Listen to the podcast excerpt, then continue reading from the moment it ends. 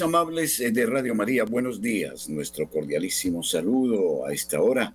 Traemos la información, la actividad eh, de la noticia en el mundo.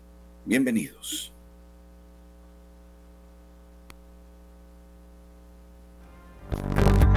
La opinión, el análisis. Editorial en Radio María.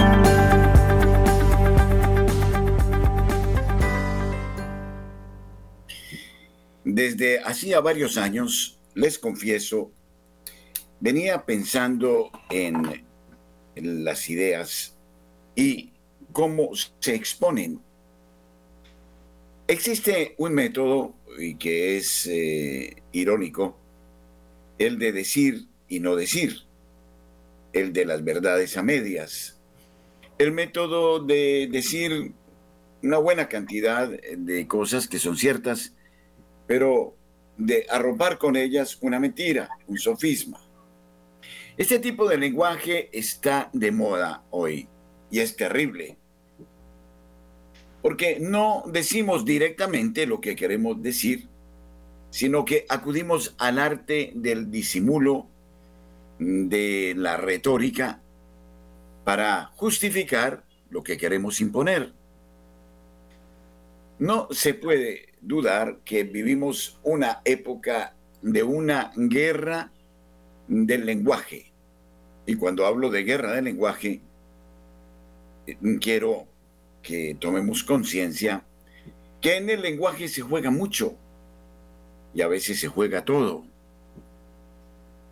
La así llamada hoy deconstrucción del lenguaje. Este es el método hoy que alguien despilfarra millones de millones de millones del fisco colombiano para arrendar una casa en Davos. Ah, no, pero es que eso se disimula diciendo que atraerá gran turismo y mostrará la bella Colombia. Y entonces las palabras sirven para parapetar otros eh, negocios, otros intereses, otros despilfarros. Y estamos en el lenguaje del sí, pero no, no, pero sí. Se lanza una bomba de tiempo, esta estalla, y después comenzamos a decir que los heridos no fueron tan heridos como se pensaba, que sí tienen heridas, pero que no son mortales. Y seguimos así, en ese juego. Es un juego en el que inyectamos el veneno, en el que inducimos un comportamiento, una determinación, una actitud, y después decimos, no, pero es que no era lo que queríamos decir, queríamos decir otra cosa. Y así se hizo con el Tratado de Paz, y así se hizo con las vacunas, y así se hizo con la pandemia, y así se hace ahora con los divorciados vueltos a casar, y así se hace con las uniones homosexuales y sus bendiciones. En fin, es toda una retórica del disimulo, es un modo hipócrita, es un modo doble en el que no se dice al pan pan, al vino vino. Nuestro Señor Jesucristo lo insinuó en el Evangelio, que vuestro lenguaje sea así o no, y no el de la tibieza, el del disimulo, el de la hipocresía, el de las falsas excusas. Esto nos está matando, porque ese tipo de lenguaje, que es una verdad a medias, cuando tiene algo de verdad, termina siendo la peor mentira. Es el momento de la confusión, de la carencia de criterios, de entereza moral, de rectitud de conciencia, de actitud de no soborno. Todo eso desapareció. Ahora es la retórica, el sofisma, el engaño, el teatro, la pantomima y todo eso que se estila hoy para quedar muy bien, para disimular los pecados de clase. Y entonces nos morimos en un mar de palabras, perdemos cantidad de tiempo, las energías se agotan y todos seguimos en el mundo del cuento En el mundo de la ficción, Platón lo decía, en el mundo de las apariencias. Y bueno, García Márquez hablaba del mundo del surrealismo. Y en eso estamos metidos. Tratamos de hacer de la vida una ficción, una novela, donde cada uno acomoda la verdad a su antojo. Ya no es la verdad la que señala la realidad de la historia, sino que es la historia la que pretende definir la verdad. Es la moral de situación, es el relativismo del que tanto habló Benedicto XVI. Y es esta confusión, es este mar de lodo en el que estamos chapoteando y chapoteando, y donde cada uno va imponiendo lo que quiere. Esa es la realidad.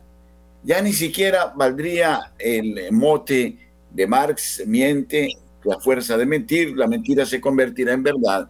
No, aquí se trata de confunde, que cuanto más confundas, mejor es la cosa, porque dejarás a la gente en la inopia, en la ignorancia. Y entonces en este mar de palabras, de juegos, de astucias, de verborrea, de, quienes defienden sus tesis doctorales no sobre los argumentos que escribieron, sino su, sobre su capacidad de enredo y de bla, bla, bla. Todo esto nos tiene ahí sumidos en la impotencia, porque finalmente es como esa cizaña que crece y crece y lo envuelve todo y lo enreda todo y no da eh, paso al respirar, al tener una bocanada de oxígeno, eh, a no saber para dónde vamos. Y así se nos seguirán diciendo cosas y de repente se intentará volvernos a encerrar y volvernos a decir cuánta cosa quieren porque tienen los medios económicos y los medios de comunicación y de intimidación. Como nunca antes, queridos oyentes, se impone el despertar, el tener criterios claros, el atreverse a pensar, porque hoy lo que más se está reprimiendo justamente es eso, el pensamiento.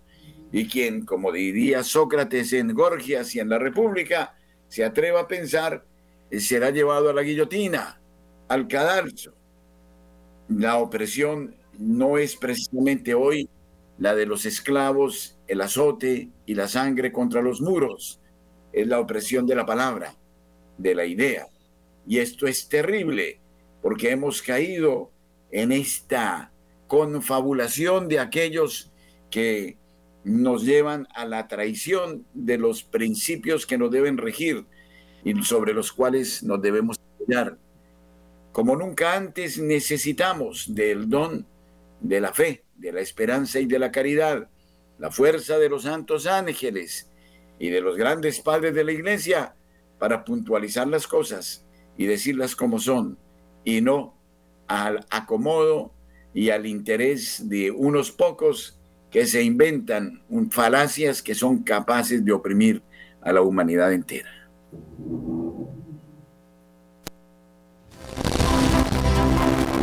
Nuestros corresponsales tienen la palabra en Notas Eclesiales.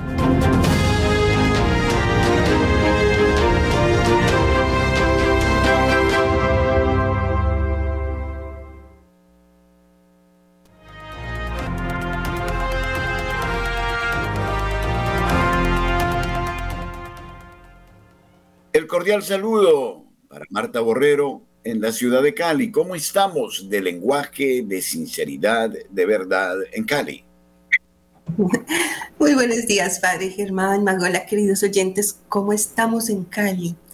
Pues el mundo entero anda en una locura con lo que usted acaba de decir, cambiándole el nombre a las cosas, em, dañando con las palabras, disimuladamente, haciendo todos sus estragos malévolos con palabras bonitas por delante. Y bueno, es toda una construcción, padre. Yo pienso que aquí en Cali, como en las ciudades de Colombia y del mundo entero, se está viviendo lo que usted acaba de comentar. Y se hace importante mm, considerar a Jesús como la palabra de Dios y la necesidad que tenemos nosotros, sus hijos, de, pues, de sacar la cara por la palabra y volvernos con su gracia más, em, más certeros en lo que decimos, pienso yo, Padre. Em, bueno, desde Santiago de Cali le comento, precisamente hablando de, de esto de la palabra, Alejandro Eder dio una palabra. Ustedes saben que cuando están en campaña los políticos dicen muchas palabras. bueno, yo voy a contarles una palabra que Alejandro Eder dijo en campaña y que seguramente a mediados de este año pues tenemos que ver concretarse porque se refiere a que nosotros acá en Cali tenemos 600 eh, agentes de tránsito para toda la ciudad. Y cuando él fue allí en campaña, conocer todas estas, todo este movimiento de los, de los agentes de tránsito, le preguntó eh, allí al director que qué veía que era necesario y le dijo, necesitamos más agentes de tránsito. Bueno, Alejandro Eder eh, anunció que se hará una inversión cerca de 4 mil millones anuales para que la ciudad gane en seguridad. Esto será a mediados de este año con la contratación de 400 nuevos agentes de tránsito adicionales, lo que le permitirá que Cali llegue a la cifra de mil unidades custodiando las vías de la ciudad, que son un caos completo. El anuncio lo hizo desde la sede del tránsito de Salomia, luego de que el asesor de movilidad de la alcaldía, Alberto Haddad, le recordara al alcalde esa promesa de robustecer el cuerpo de agentes. Y le dijo, mire cómo le preguntó, tú me preguntabas hace ocho días, Alberto, ¿cuánta gente necesita la movilidad para tener impecable la ciudad? Y te contesté, mil agentes tenemos 600, pero tú eres una persona que te comprometes y que cumples por lo que confío en que vincularemos 400 nuevos para que hagan parte de este fabuloso equipo, le dijo Adad Aeder. Bueno, esperemos de este año. Eh, ¿Qué es lo bueno, padre Germán? Quiero contarle, y es que va a haber una convocatoria abierta. O sea, si hay personas que están preparadas como guardas de tránsito, pues se va a tener en cuenta esos procesos para la selección, o sea, va a ser una selección abierta, que eso pues muestra eh, un deseo de que las cosas sean pues bien, más transparentes y que no sea como la administración pasada a dedo, que se conseguían los contratos. Entonces aquí, si hay personas preparadas para ser guardas, eh, pueden apuntar y aplicar con su hoja de vida allí en el tránsito. Y también les quiero contar que, ¿cómo les parece que en Palmira hay un centro de agricultura tropical que cuenta con un centro de innovación que es de los más importantes de Latinoamérica. Este proyecto se llama Semillas del Futuro. Fue inaugurado en el 2022 y este proyecto en Palmira quiere con su tecnología y la sostenibilidad, apostarle a la conservación, distribución e innovación agrícola de alimentos en cultivos como el frijol y la yuca. Esto es todo un banco de semillas. Es único en la diversidad de cultivos de la canasta familiar que tiene la fuente de soluciones a problemas del presente y futuro. Esta noticia me agradó muchísimo porque no ve gente así, cosas muy importantes en este momento, padre. O sea, eh, están haciendo todo un banco de semillas eh, buenas y con variedades diferentes de frijol, especialmente yuca. Y bueno, es uno de los centros más importantes. Está ubicado aquí al norte de Santiago de Cali, en Palmira. Y este centro quiere preservar las colecciones más grandes de frijol. Yo no sabía que hay más o menos 37 mil tipologías de frijol. Es increíble eso y están tratando de tenerlas todas, además de yuca y variedades de plantas de importancia mundial. Bueno, estas son las notas que tengo para hoy. Para ustedes, seamos certeros, digamos sí a lo que sí, no a lo que es no. Eh, muchísimas gracias, Padre Germán. Soy Marta Herrero, Santiago de Cali. Gracias, Marta. Muy amable en Cali. Y Julio Giraldo, ¿cómo estamos de palabra, de verdad, de interés moral en, Barranquilla? Padre, muy buenos días a usted, su mesa de trabajo y por consiguiente a toda la amable audiencia de Radio María en Colombia y el exterior. Pues bien, Barranquilla como todas las ciudades de Colombia, pero lástima, padre Barranquilla, que hace muchos años esto decían que era un remanso de paz, de armonía, de servicio desinteresado a los demás por parte de quienes ocupaban cargos públicos, que no hablaban, sino que trabajaban, que no prometían, sino que hacían. Hoy es todo lo contrario. Palabras, palabras, tan solo palabras hay entre los dos, como dice la canción. Y lo demás, nada. Esta ciudad de Barranquilla está siendo gobernada desde hace muchos años por una familia que es la dueña de toda la costa norte colombiana, principalmente Barranquilla. Y aquí es lo que digan ellos, lo que ordenen ellos y lo que dispongan ellos. A mí me gustaba mucho, padre, ese editorial suyo ahora. Y añoraba yo aquí con mis años que tengo. Caramba, un editorial de estos por un sacerdote en una de esas cadenas principales que tiene Colombia, ¿cómo sería de bueno? Es un editorial convincente, un editorial bien planeado, bien estudiado, bien argumentado y sobre todo que dice la verdad. Es lo importante.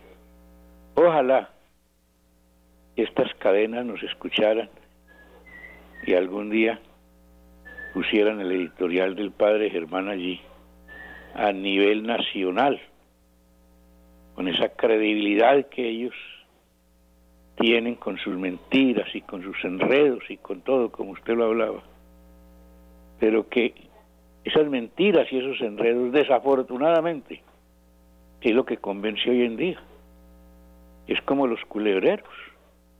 Los culebreros a base de verborrea, de mentiras y de engaños, convencen y cautivan a todo un público que alrededor de ellos está escuchando su palabrería.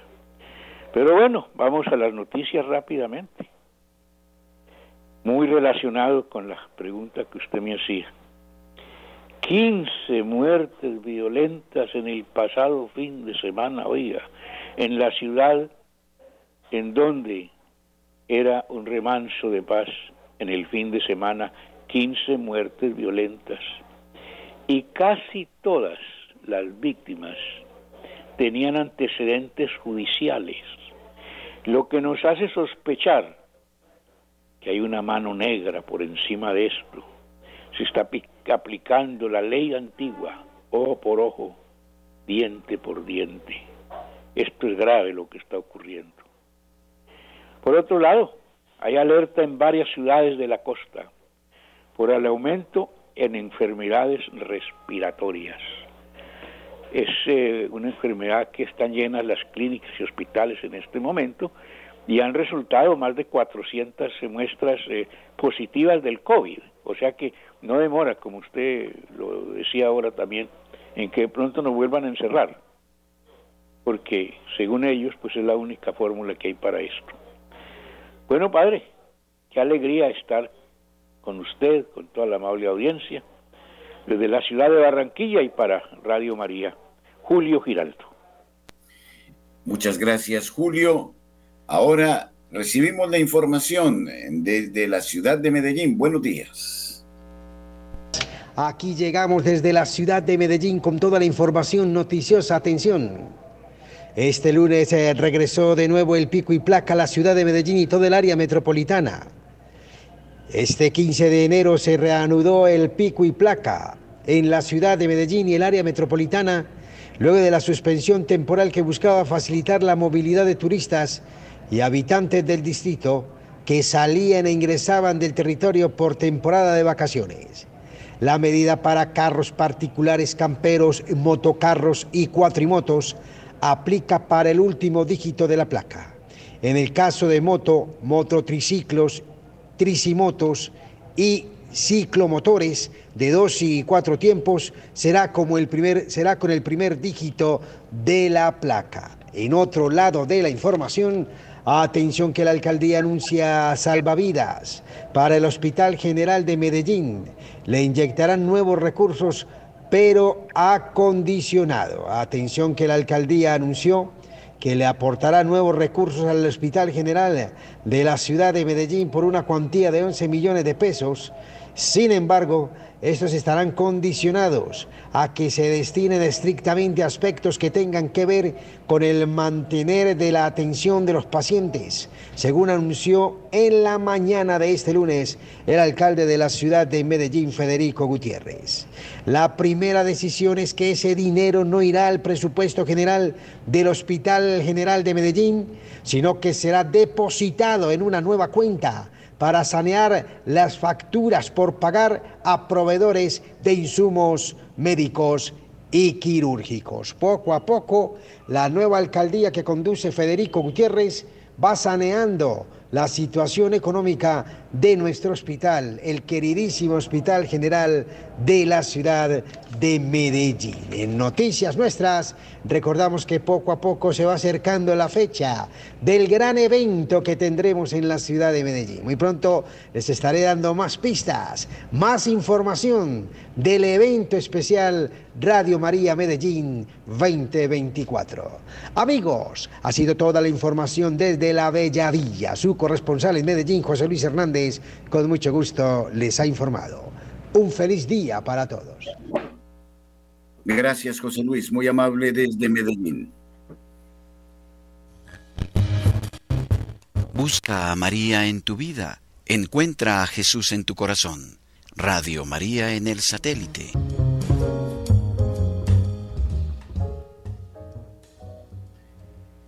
La dictadura nicaragüense excarcela y expatria a Roma a Monseñor Rolando Álvarez y a Monseñor Isidoro Mora.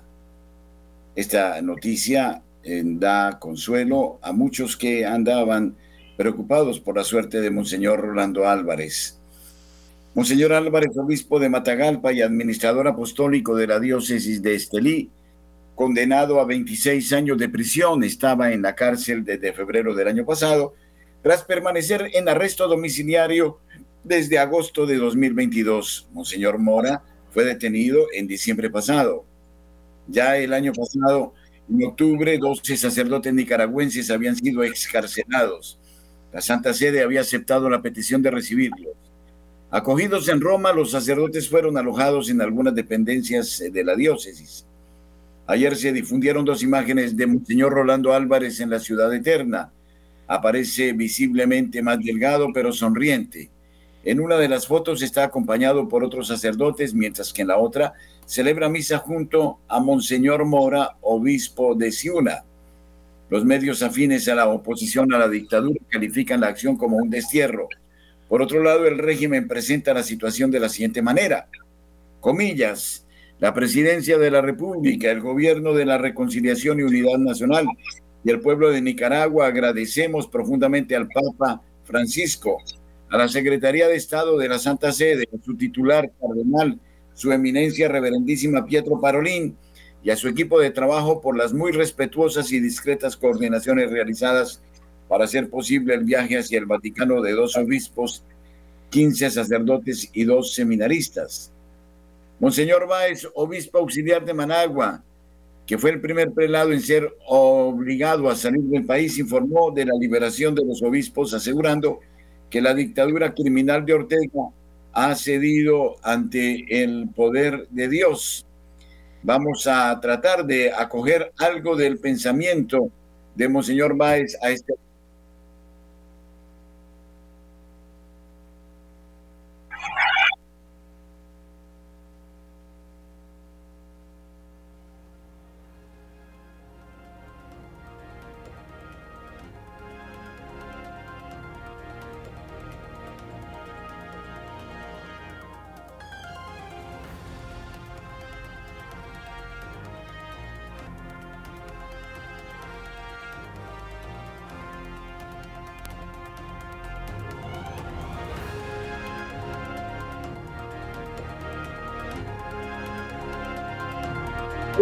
Era, era el modo como se eh, notificaba al pueblo de Dios la liberación de Monseñor Rolando Álvarez y de Monseñor Isidoro Mora. El presidente de Canarias entrega al Papa una carta de niños que llegaron en Cayuco a la isla de Hierro. Querido Papa Francisco, nosotros nos llamamos África. Todos lo, todo lo que queremos es tener una oportunidad. Así comienza la carta de los niños llegados en Cayuco a El Hierro, que el presidente de la Comunidad Autónoma Española de Canarias, Fernando Clavijo, ha entregado este lunes al pontífice argentino. Algunos llevamos ocho meses en España, otros tres meses, unos eh, solo un mes. Eh, tenemos amigos con solamente una semana, otros apenas están llegando. Todos tenemos un objetivo común, luchar por un futuro mejor en el que la vida nos lleve a hacer lo que deseamos. Le dicen en su misiva a Francisco estos chicos. El Papa recibió en el Vaticano Fernando Clavijo y a los obispos de las islas para interesarse por la situación de las miles de personas que llegan en cayucos y en particular por los menores. Francisco ha pedido al presidente que dé las gracias en su nombre al pueblo canario por acoger a los migrantes con dignidad, respeto y solidaridad y ha recibido esta carta. La escribieron en Valverde los niños africanos acogidos en el centro de menores de El Hierro, la isla más pequeña de Canarias y la que desde hace meses soporta las mayores cifras de llegadas de Cayuco desde Senegal, Mauritania o Gambia. En el eh, texto de folio y medio, los niños acogidos en el hierro le cuentan al obispo de Roma que cuando se lanzaron al mar sabían que quizás no llegasen, pero que les movía la esperanza, la esperanza de tener esa oportunidad que impone y nos hace seguir adelante, aseguran. Estos chicos que son una pequeña representación de los 4.500 menores africanos acudidos en este momento por las instituciones de Canarias, relatan al pontífice que extrañan mucho su casa y su familia. Siempre pensamos en nuestros padres, abuelos, hermanos. Siempre pensamos en cómo podríamos ayudarles, nunca les olvidamos. Los niños subrayan que no ha sido fácil para ellos dejar atrás a sus familiares, pero no veían otro remedio. Allí corremos peligro, no podemos estudiar, no hay trabajo para darle de comer a la familia. Es muy difícil continuar allí sin que nuestro corazón deje de creer en las oportunidades. Este grupo de menores subraya ante Francisco el agradecimiento que sienten por todas las personas del hierro que les apoyan, ayudan y animan a seguir luchando por sus sueños, que son estudiar y una vez que sean mayores trabajar para ayudar a sus familias. Al igual que muchos niños del mundo, nos gusta el fútbol, bailar, cantar, jugar a la play, ver dibujos animados y cuando crecemos un poquito también nos gusta cumplir sueños. Tenemos algunos amigos que quieren trabajar aquí, les cuentan. También me explican que algunos chicos del Centro de Menores del Hierro ya están estudiando hotelería y que otros se han interesado por formarse como electricistas, fontaneros, profesores o traductores. Ahora sabemos que no solo existe la agricultura y la construcción, dicen, y el Hierro también les ha enseñado que no solamente existe el fútbol, sino otros deportes con mucha raíz en esa isla, como la lucha canaria, que ya varios de ellos practican. Con la carta de los niños, Francisco recibió una segunda misiva de un joven guineano que llegó en patera a Canarias en 2008 también como menor y hoy trabaja como educador, Mamadou Malal Diallo. En ella le cuenta su historia y sus planes y le confiesa que nunca tendrá suficientes palabras de agradecimiento para la sociedad española en general y para la Canaria en particular. También le hace un ruego, no soy nadie para pedirle a su santidad, pero si usted lo ve oportuno y conveniente, podría dedicarle unas palabras de aliento al pueblo africano, sería escuchado en todo el mundo.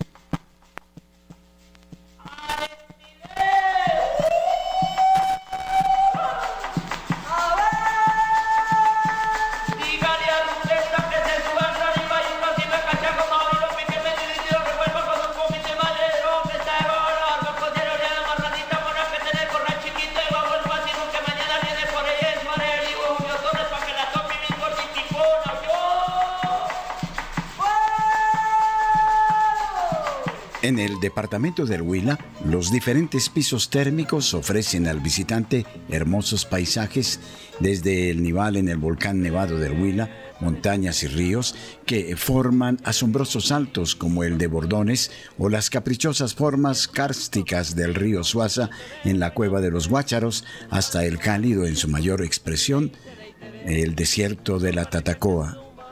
El departamento del Huila posee un gran patrimonio arqueológico heredado de los pueblos prehispánicos que constituye el lugar más espectacular del país reflejado en el testimonio mítico del Parque Arqueológico de San Agustín.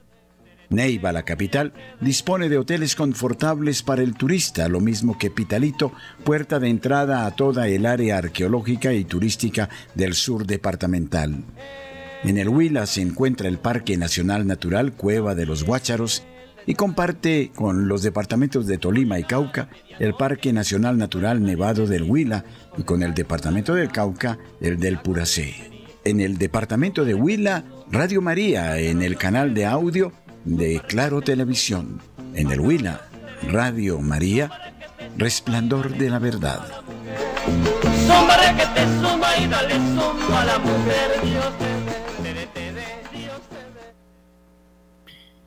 El libro de oro, iniciativa de Radio María, el modo como todos construimos esta iniciativa de radio que tanto bien nos hace y que se traduce en compañía para muchas personas solas y tristes. El libro de oro, fuente de bendición y gracia. Donald Trump se alzó con la victoria en la primera votación para obtener la candidatura republicana en la presidencia de Estados Unidos. El expresidente arrasó en el caucus de Iowa, obteniendo un 51.1% de los votos, más que el resto de los candidatos juntos. En segundo lugar quedó el gobernador de Florida, Ron DeSantis.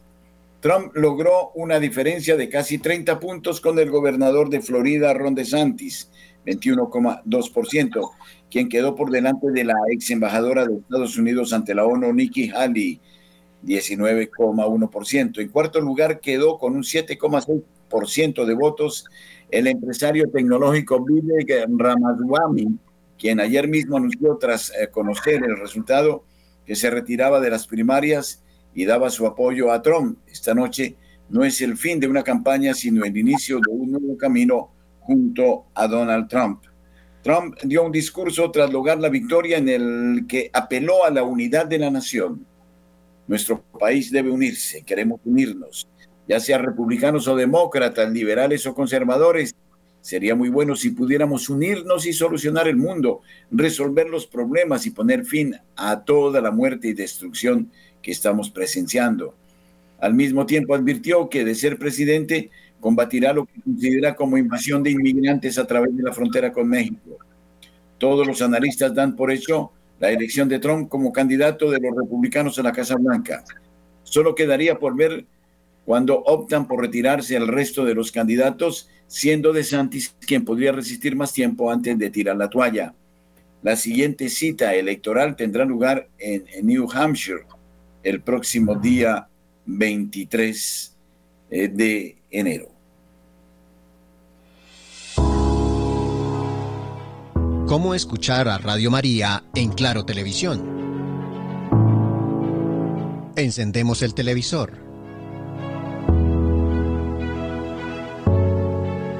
Confirmamos que el decodificador esté encendido.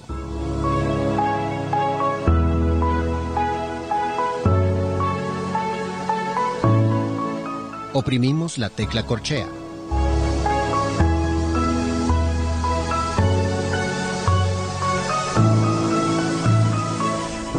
Cuando aparezcan todos los canales, oprimimos el botón de la derecha del navegador.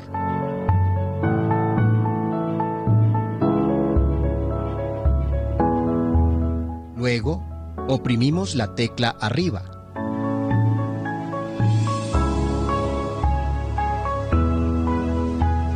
Cuando esté seleccionado Radio María, oprimimos OK.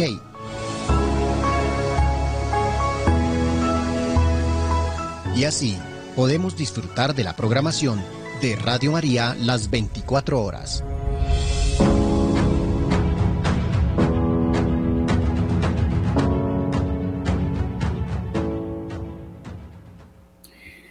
William Laichinte, candidato del Partido Demócrata Progresista, ganó el sábado las participadas elecciones presidenciales en Taiwán.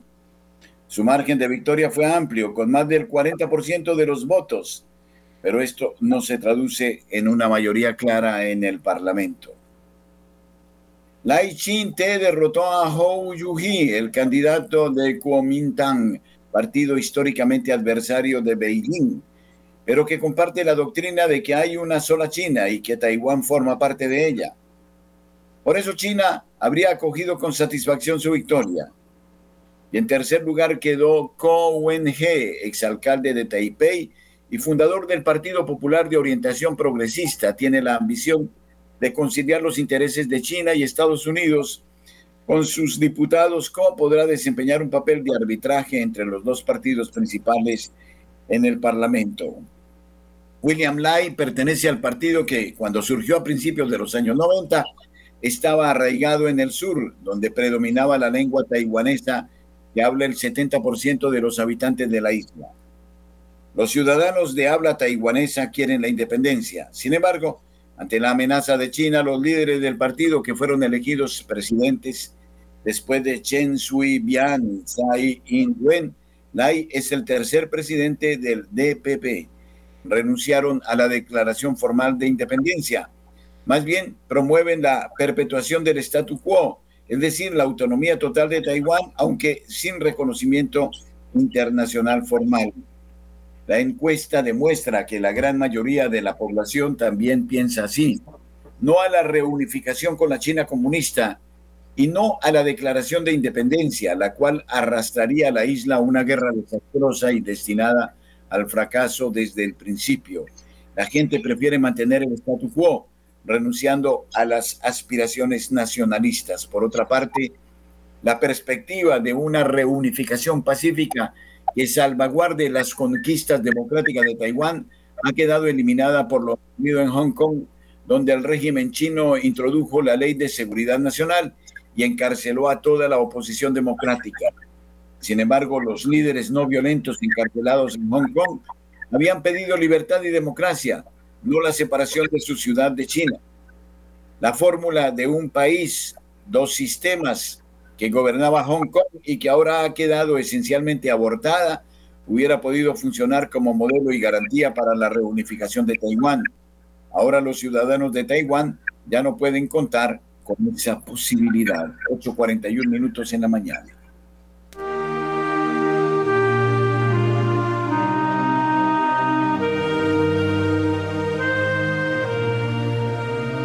El libro de oro en Radio María es una auténtica tradición.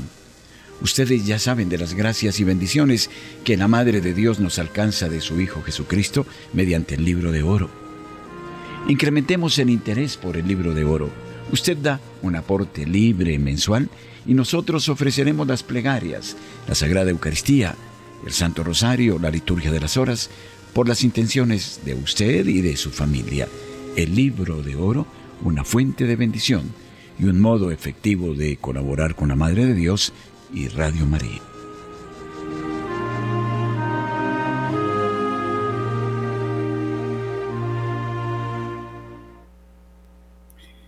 La situación de Carmen eh, de Atrato, situación desesperada en Colombia, en el departamento del Chocó, departamento que ha quedado en el olvido. El presidente Petro ha visitado en las últimas horas la región afectada por eh, los eh, grandes derrumbes que dejaron en la vía a 18 personas fallecidas.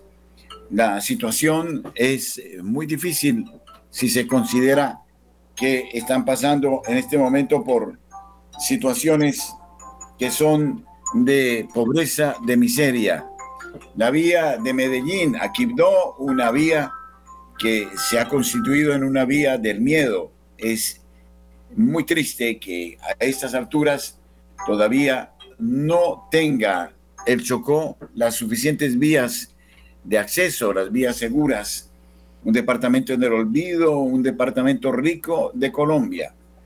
Por eso invitamos a la solidaridad a todo el pueblo colombiano y a buscar los modos de ayudar a nuestros hermanos en el departamento del Chocó.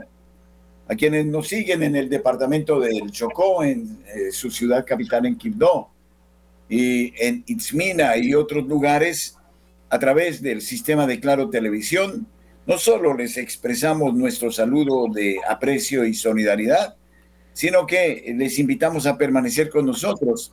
Será necesario generar ideas en Radio María para ayudar a nuestros hermanos necesitados en el departamento del Chocó, que pasan por situaciones de miseria. También en las horas de la tarde, cuando se hace el rosario continental diario, distintas personas del Chocó se vinculan con nosotros en el Rosario. Chocó también espera a Radio María, porque debemos pensar siempre en extender nuestra radio a todos los puntos de Colombia y particularmente a estos departamentos que yacen en el olvido y que le han dado tanto a la patria. Chocó debe ser ahora nuestra preocupación mayor.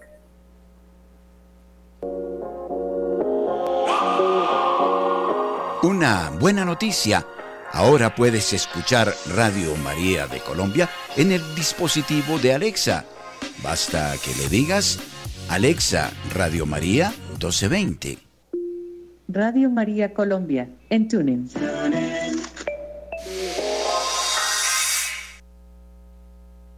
Muere el cardenal italiano Sergio Sebastiani, un cardenal que fue importante a lo largo de los años. El cardenal Sergio Sebastiani, presidente emérito de la Prefectura para los Asuntos Económicos de la Santa Sede, falleció esta mañana a las 3 de la madrugada en su domicilio de Roma.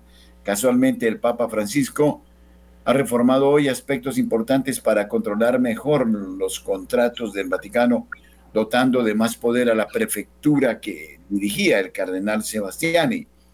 El funeral se celebrará el miércoles 17 de enero a las 14.30 horas en la Basílica de San Pedro.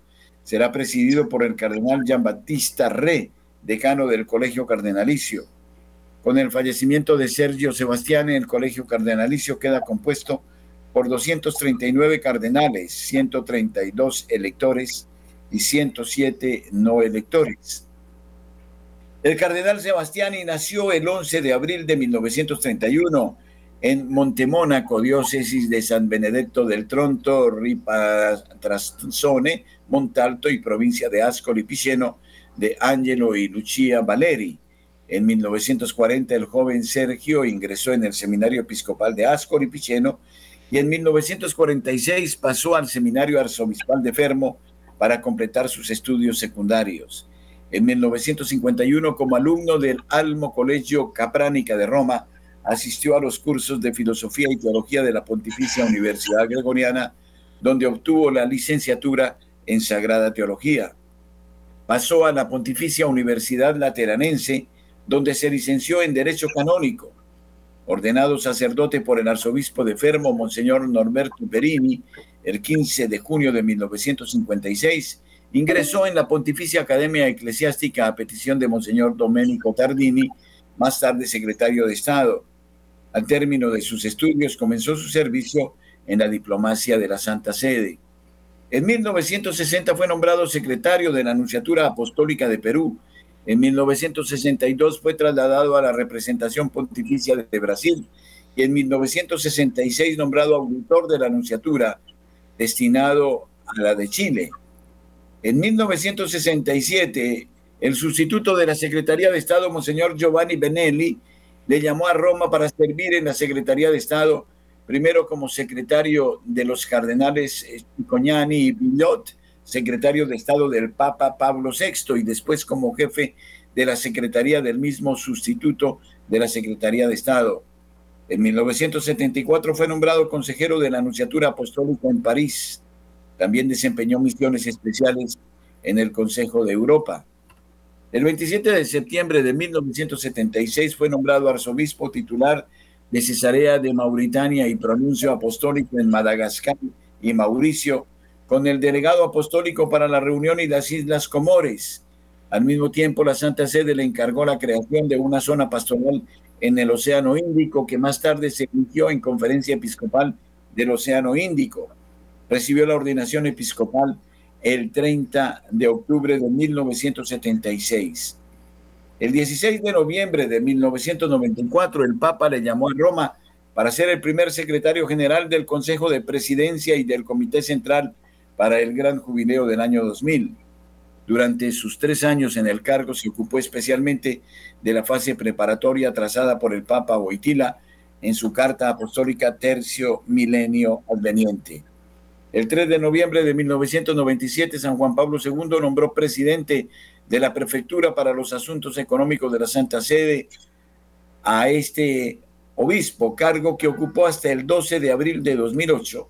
Participó en el cónclave de abril de 2005 que eligió al Papa Benedicto XVI, un gran cardenal quien falleció el día de ayer, el cardenal Sergio Sebastiani.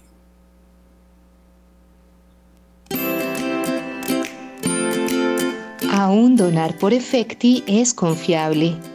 Debes decir que haces tu donación al proyecto Radio María código 110591 y verificar con el cajero que vaya dirigido a Radio María. Y listo. Muchas gracias por tu apoyo. Lo necesitamos. Dios te bendiga.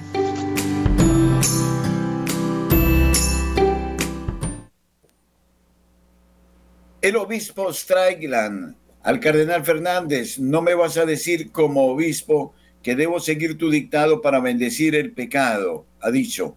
El obispo emérito de Tyler, Joseph Strickland, ha vuelto a pronunciarse sobre fiducias súplicas en el programa de Bishop Strickland Show que organiza junto con Lifeside News. Strickland dice que todos los que conocen la verdad tienen el deber de hablar en contra de la declaración del DDF, expresando su agradecimiento por los múltiples obispos que lo han hecho. En declaraciones al comunicado de prensa de Fernández, Strickland dice que tienes que convertirte en un pretzel para tratar de hacer esto bien, para hacerlo razonable, para que sea algo que incluso una persona básicamente catequizada pueda entender. El cesado obispo de Tyler remarcó además la necesidad de claridad sobre el tema de las situaciones irregulares y declaró que ninguna bendición penetrará el corazón de una persona a menos que la persona ya tenga contrición por el pecado y dice que es ridículo lo que está por venir. En su opinión, la gente necesita levantarse y decir más clara y claramente no a la declaración. Dirigiéndose directamente a Fernández, Strickland dice, no me vas a decir como obispo que debo seguir tu dictado para bendecir el pecado. No, no lo hago. No tengo que hacer eso. No voy a hacer eso. Y estoy seguro de que estos obispos africanos que hablaron tan claramente tampoco lo harán. Lo que sale del Vaticano es sismático, agrega Strickland, y yo lo diré. Ellos son los que crean este cisma porque los obispos fieles están obligados a decir que no. Al explicar la obligación de rechazar la declaración, Strickland dice que es por el bien de la iglesia, en honor de Cristo, su deber como pastor de almas y en honor de cualquiera que busque una bendición como la que allí se describe, decir no y ofrecer un llamado al arrepentimiento.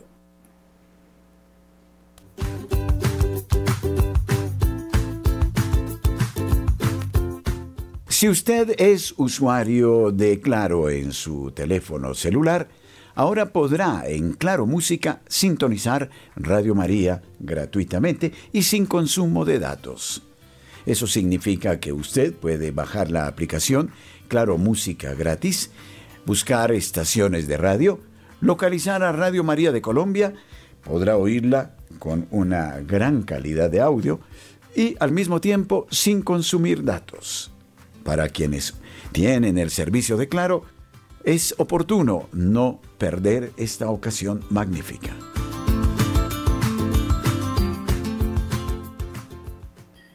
El primer ministro de Polonia sugiere un proyecto de ley sobre el aborto en el horizonte en un país provida. La coalición cívica presentará un proyecto de ley que otorga el derecho al aborto seguro hasta la semana 12 con ciertas condiciones.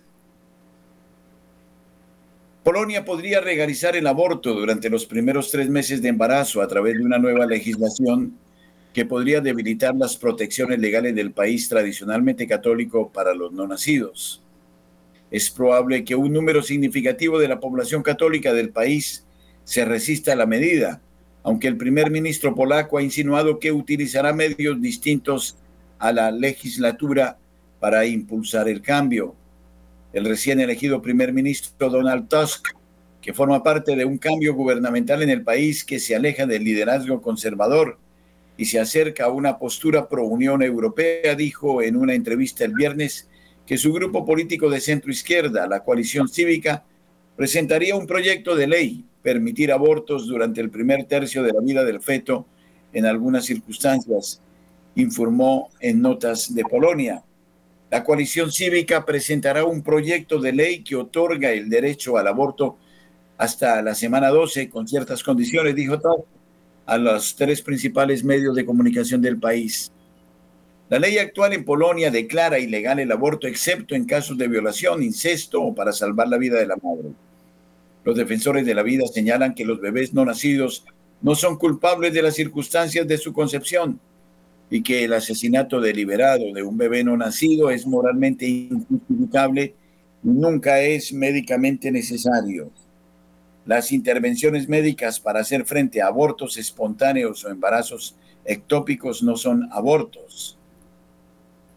Esta realidad en Notas de Polonia informa que una ley anterior que permitía abortos de bebés con enfermedades mortales fue revocada en 2020, lo que provocó indignación y llamamientos generalizados para una liberalización de la ley sobre el aborto.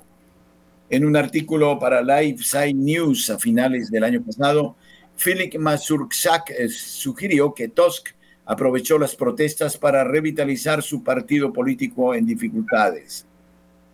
Viendo la energía de las protestas, Tusk cambió la posición de su partido sobre el aborto en un minuto en Nueva York, escribió Mazurczak, y agregó que en las elecciones de 2023, Tusk declaró que los candidatos que no apoyan el aborto a pedido en el primer trimestre del embarazo no podrán correr en un boleto de plataforma cívica.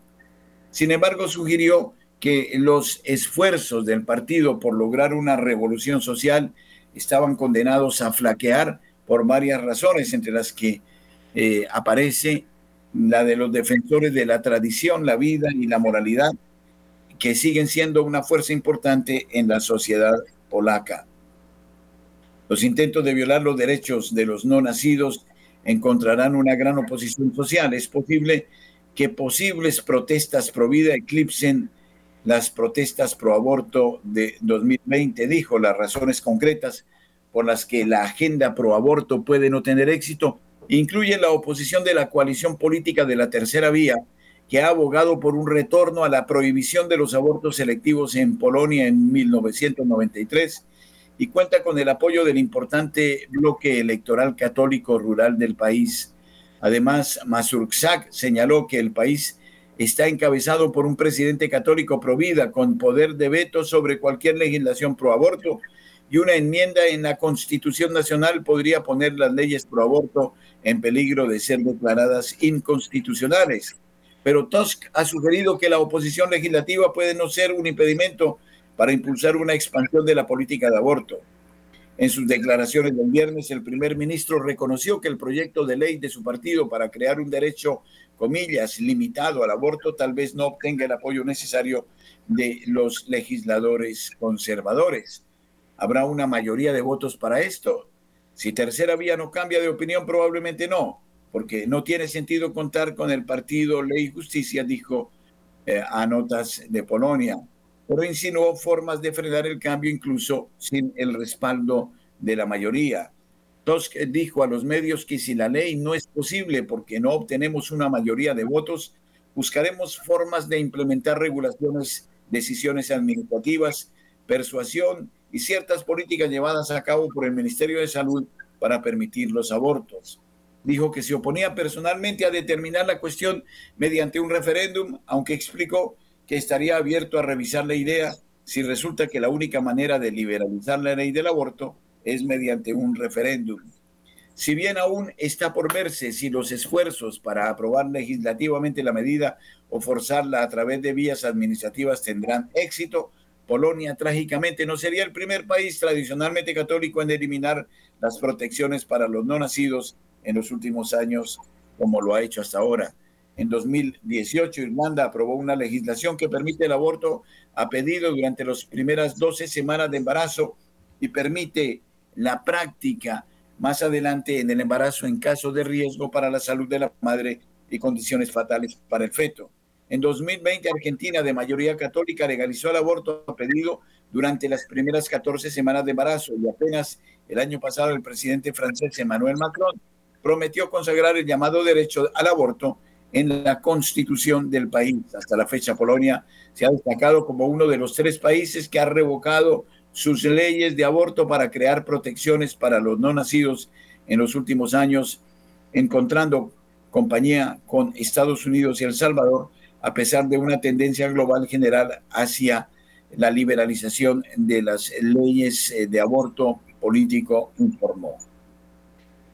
¿Cuáles son los intereses que están detrás de esto y que se constituyen en bandera en muchos países del mundo para aprobar el aborto? Eso es lo que tendríamos que saber. Muchísimas gracias a ustedes, apreciados oyentes, Magola Quintero, Camilo Ricaurte, el padre Germán Acosta. Les invitan a proseguir en Radio María. Gracia y presencia. Saludos a los nuevos oyentes de Radio María en Cartagena.